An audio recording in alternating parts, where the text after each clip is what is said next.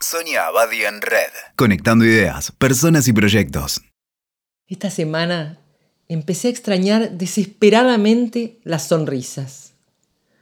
Por eso pensé en un requiem para la sonrisa.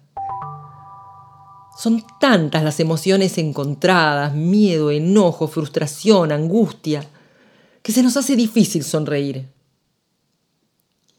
Parece más fácil reírse con una ironía, un chiste, el humor gráfico sobre lo que nos pasa o les pasa a otros. Pero sonreír es otra cosa. Es la expresión de una emoción sutil, reflejo de la empatía y de las ganas de comunicarse. Me sale fácil sonreír, cuando me ofrecen algo, cuando lo pido, cuando quiero agradecer o simplemente para celebrar un encuentro.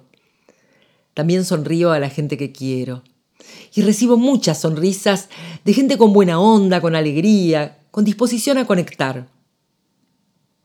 Ya renunciamos al abrazo para cuidarnos, para cuidar a los otros, y de eso ya hemos escrito largas páginas. Pero quizá tan doloroso o más que la pérdida del abrazo ha sido la necesidad de esconder nuestra natural sonrisa debajo del barbijo, del tapabocas. Alguna vez las modestas doncellas de otros siglos se cubrían la boca con la mano para reírse con pudor. Todavía lo hacen algunos instintivamente al contar un chisme o un secreto, y en algunos casos para que no les lean los labios. El rostro expresa muchas emociones, y algunos dicen que de todos modos los ojos van a expresar lo que sentimos. Pero sin la sonrisa se pierden muchos matices de la comunicación. Hay algunas emociones que solo se detectan en la forma de la boca. Cuando estamos conmovidos, cuando sentimos miedo o desdén. Lejos en el tiempo, entre los antiguos incas y también entre los aztecas, los poderosos usaban un modelo original de barbijo.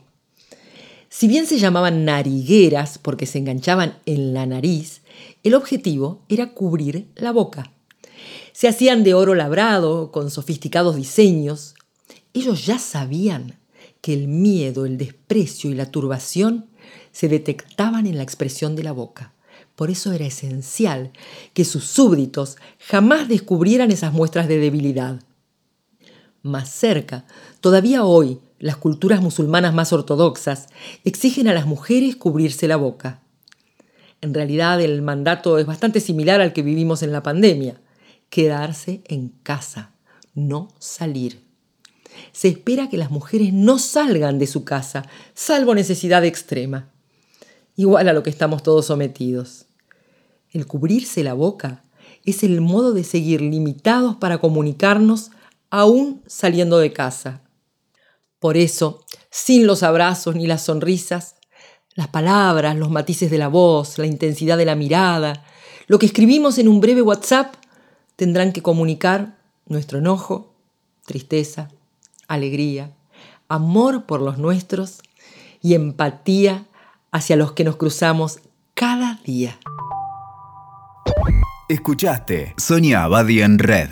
WeToker. Sumamos las partes.